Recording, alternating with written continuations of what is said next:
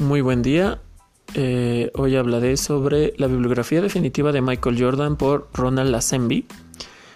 Eh, parece un libro bastante mm, peculiar para hacer este pequeño podcast, pero realmente es un libro bastante inspirador porque la historia de Michael Jordan no es una historia de éxito solamente, no es un deportista que creció en cuna de oro y le daban la comida en cuchara de plata. En este libro, que aparte es el libro del cual se basa la serie de Netflix, El último baile, nos hablan sobre cómo Michael Jordan fue evolucionando y nos cuentan aspectos muy personales sobre él. Uno es que en un principio su padre él deseaba que fuera jugador de béisbol. Por su altura, por su complexión, daba el ancho en béisbol también. Pero él siempre se fascinó por el básquetbol, le interesaba el balón, le interesaba cómo meter la canasta, el balón en la canasta, etc. Todo eso le parecía único e impresionante. Él decidió entrar en el equipo de su, podría decirse, de su colonia.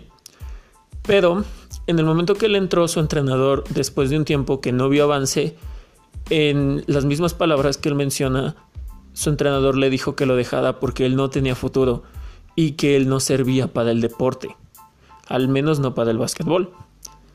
Entonces, en lugar de como, eh, por ejemplo en mi caso, me hubiera decaído o alguien se hubiera rendido, él siguió practicando, practicando, practicando. Hay métodos de básquetbol que, por ejemplo, a la hora de tirar un balón, para poder mejorar tu tiro, te recomiendan que te acuestes en un área plana y lances el balón hacia arriba y que el balón siempre te quede a la altura de la nariz, siempre a la altura de la nariz. Es un método que hoy en día es extremadamente conocido y se toma como común, pero realmente quien diseñó ese método fue Michael Jordan, porque él no tenía a veces tiempo, él no tenía tiempo para salir de la cancha por la escuela o para ayudar a su mamá para cuidar a sus hermanos. Él, diseñó ese método porque a veces el único tiempo que él tenía disponible para practicar básquetbol era cuando se iba a dormir. Entonces siempre tenía un balón en su cuarto y cuando él inició este método se dio cuenta que mejoró su tiro.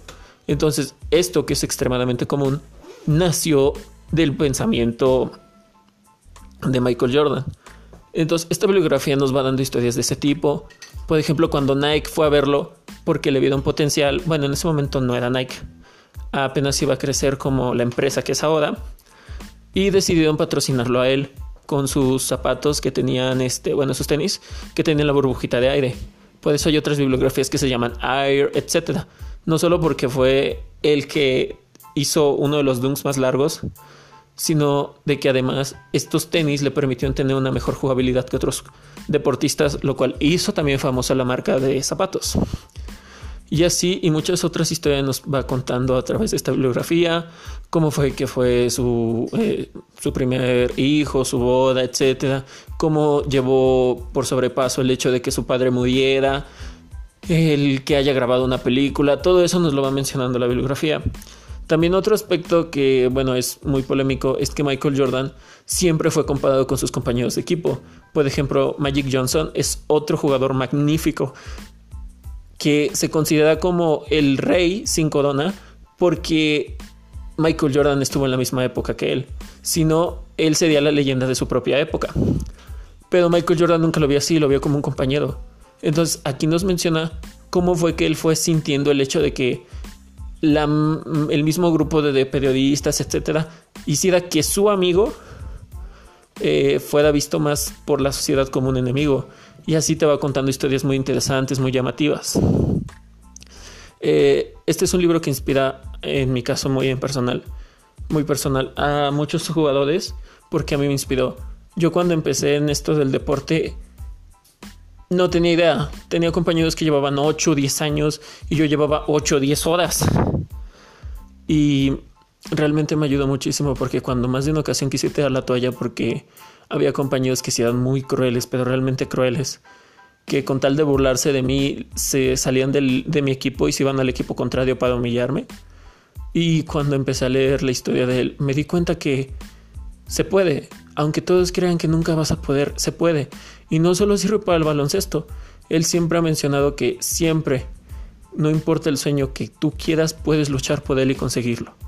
que no importa si el mundo te dice tú no sirves, tú hazlo, porque le vas a mostrar al mundo que sí puedes. Y por eso este es un gran libro que realmente recomiendo a muchas personas.